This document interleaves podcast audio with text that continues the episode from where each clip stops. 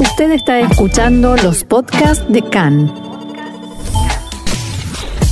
CAN, Radio Nacional de Israel. Shalom queridos oyentes, los saluda Roxana Levinson desde la ciudad de Tel Aviv. Los invito a recorrer las tapas de los diarios de hoy en Israel. Comencemos por Yediota Haronot, que tiene en su primera plana un titular de gran tamaño que dice El país del a último momento, y en un recuadro destaca la mayor cantidad de contagios de coronavirus en un solo día. En la bajada explica los siguientes puntos. Cancelan las clases en las ciudades rojas a último momento. Dejan la decisión del cierre en las fiestas para último momento. Y nos despertamos con un récord de 2.183 nuevos casos de coronavirus en un día a último momento. Otros temas en la tapa de Yediot de hoy, una entrevista con el vicedirector del Ministerio de Salud, Itamar Grotto, que se publicará completa el viernes y en la que, según anuncia el diario, hablará también sobre cómo se complicó él con el permiso de ingreso al país que le dio a un multimillonario en pleno cierre por la pandemia y cuándo finalizará, en su opinión, la crisis del corona. A pie de página una gran fotografía de niños que ayer comenzaron las clases y el título Mochila, cartuchera y mascarilla o barbijo como lo quieran llamar y también la fotografía de Sharifa Abu Muhammad, otra víctima inocente, una mujer que resultó muerta por una bala perdida en su casa en Ramle, madre de cuatro niños y una conocida y apreciada docente. Sigamos con Maariv, que abre su edición de hoy con la fotografía que en este caso ocupa media página del avión de El Al partiendo de Abu Dhabi y un grupo de hombres con sus vestimentas clásicas emiratíes saludando con la mano a modo de despedida o hasta pronto. El titular, también de gran tamaño, dice Paz económica. Y la bajada amplía. La delegación israelí regresó de Abu Dhabi después de que se lograran entendimientos respecto a la cooperación financiera entre los dos países. Un funcionario emiratí de alto rango reveló que la aplicación de la soberanía por parte de Israel en la margen occidental no detendrá el proceso de normalización, pero señaló, abro comillas, hemos recibido garantías de que la anexión fue frenada. A pie de página de Maariv, otra fotografía de niños entrando a la escuela en su primer día de clases ayer y el título Aprendiendo el coronavirus. Más de 2.400.000 niños iniciaron el nuevo año escolar, cuenta Maariv, a la sombra de la pandemia, con estudios en cápsulas reducidas y clases a distancia online. Al menos 140.000 alumnos debieron quedarse en sus casas en las ciudades rojas nuevo récord diario, 2.183 contagios de corona, destaca también este diario. En un recuadro, otro tema, el ataque adjudicado a Israel en Siria. El título es Ataque y alerta. En la bajada, Maariv explica. Según fuentes extranjeras, Israel atacó objetivos iraníes en el sur de Siria y cerca de Damasco acuerdo de cese de fuego en el sur, se reanudó la transferencia de combustible y de mercancías. Y por último, el diario también habla de la tragedia en Ramle. Una maestra de 30 años resultó muerta por una bala perdida por disparos entre bandas. Continuemos nuestra recorrida de hoy por las tapas de los diarios con Israel Ayom, cuyo titular central indica que el ministro de Salud, Yuli Edelstein, apoyaría el cierre en las ciudades rojas, o sea, las que tienen mayor cantidad de contagios de coronavirus. Ante una decisión dramática, se pregunta Israel Ayom, y señala que mañana el coordinador nacional de la lucha contra el coronavirus, profesor Ronnie Gamso, presentará ante el gabinete de coronavirus su propuesta de cierre de las ciudades con mayor nivel de contagio.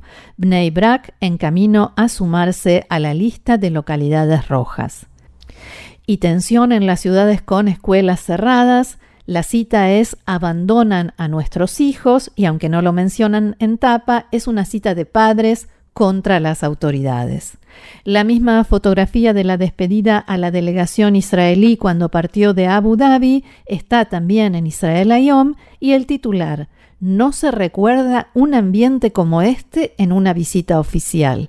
En Emiratos evalúan la apertura de un consulado en Nazaret o Haifa. Israel Ayom también menciona en la tapa la muerte de la maestra Shafira en Ramle por una bala perdida y las novedades en el caso de la violación en Eilat.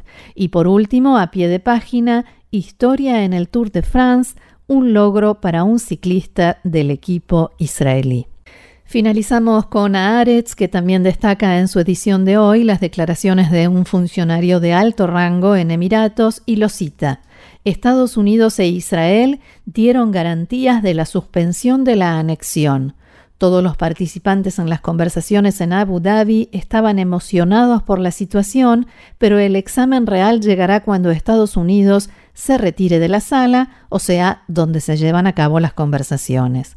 Por supuesto que Aretz también dedica un espacio en su primera plana de hoy al comienzo de clases y la fotografía muestra a un grupo de niños practicando la distancia social, parados en fila con un brazo extendido, con el título El año escolar se inicia a la sombra del coronavirus, con excepción de las ciudades rojas. A propósito del COVID-19, otro titular central de Aretz indica Israel y Hamas discuten por la narrativa, o sea, quién ganó, quién doblegó al otro e impuso sus condiciones, pero parece que la amenaza del coronavirus impuso el cese de fuego. También un titular, aunque más pequeño, sobre Siria, 11 muertos en un ataque israelí, portavoz de Tzal, comillas, hacemos lo que se necesita.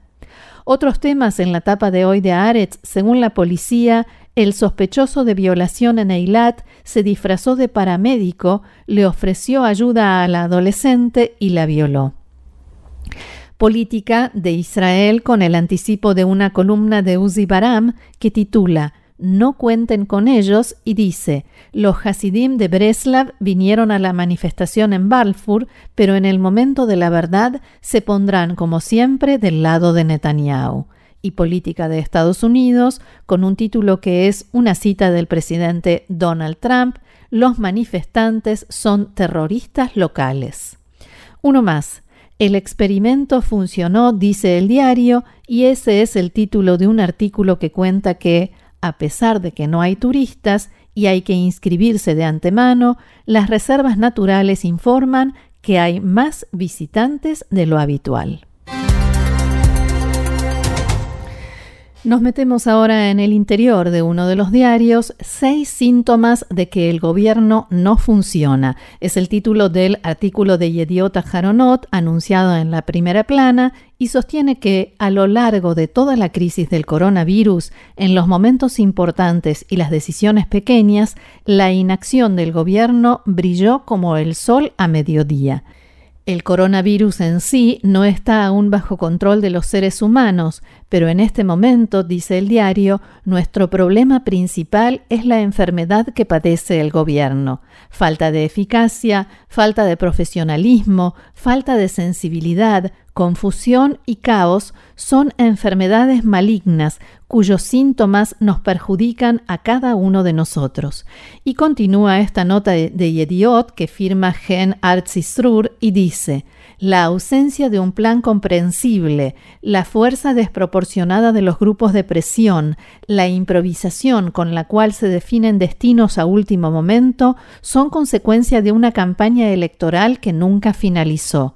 Cada uno y cada una de los integrantes del gobierno de unidad está en el pico máximo de la campaña y por ello cooperación es una mala palabra.